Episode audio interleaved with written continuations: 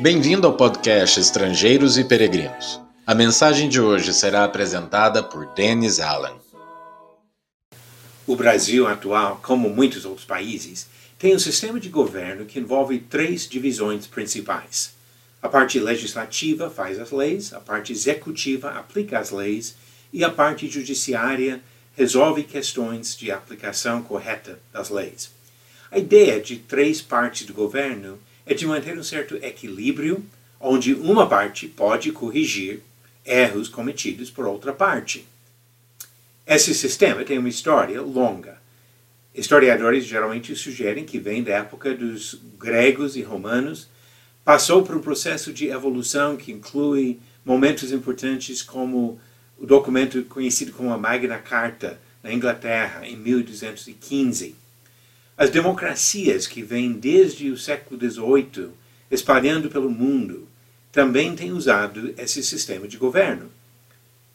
Mas já imaginou um governo perfeito que não precisaria dessa divisão? Quando se trata de seres humanos, nós não conseguimos nem imaginar isso, porque sabemos que qualquer juiz ou rei ou presidente ou legislador é capaz de errar. Mas 2.700 anos atrás, Isaías escreveu: Porque o Senhor é o nosso juiz, o Senhor é o nosso legislador, o Senhor é o nosso rei, ele nos salvará. Isaías capítulo 33, versículo 22. Pense comigo algumas coisas sobre esse versículo. Primeiro, Isaías fala do único Senhor. Três vezes ele usa a palavra Senhor e pode olhar na sua Bíblia, onde provavelmente vai encontrar essa palavra escrita com maiúsculas, que significa que é uma tradução de uma palavra específica do, da língua hebraica que identifica exclusivamente Deus. E agora Deus é juiz. Ele tem a capacidade de julgar retamente qualquer situação e qualquer pessoa.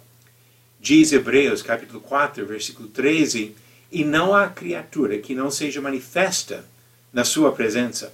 Pelo contrário, todas as coisas estão descobertas e expostas aos olhos daquele a quem temos de prestar contas. Deus também é o legislador. Ele deu para nós a perfeita lei, a lei da liberdade, a nova aliança que temos no Novo Testamento. E assim revelou para nós uma lei muito superior a qualquer sistema de lei que o homem pode criar. Terceiro, diz que Deus é o nosso rei. Hoje nós temos presidentes em muitos países, mas o rei teria a responsabilidade de executar as leis, de aplicar essas leis corretamente. Deus tem esse papel de soberania sobre todos os seres humanos que ele criou e o povo que recebe o benefício. No final do versículo diz que é Ele que nos salvará. Deus é um rei benevolente. Ele vive agindo a nosso favor porque ele deseja a nossa salvação. Há, porém, uma outra perspectiva sobre esses papéis de Deus. Para as pessoas que não respeitam o Criador e não buscam conhecer o Senhor, essas pessoas vão encarar o perfeito juiz, legislador e rei, mas não vão encontrar conforto nisso.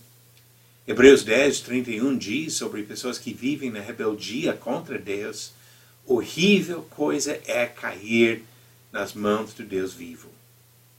Estar na presença de Deus pode ser motivo de grande alívio ou de pavor absoluto. Romanos 11, versículo 22 diz: Considere, pois, a bondade e a severidade de Deus. Para com os que caíram, severidade. Mas para com você, a bondade de Deus, desde que você permaneça nessa bondade. Do contrário, também você será cortado.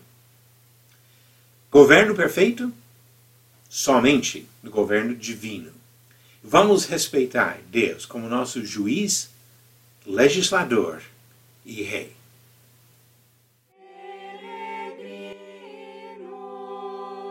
Obrigado por nos acompanhar nessa jornada pelas Escrituras. Volte amanhã para ouvir mais uma mensagem do podcast Estrangeiros e Peregrinos.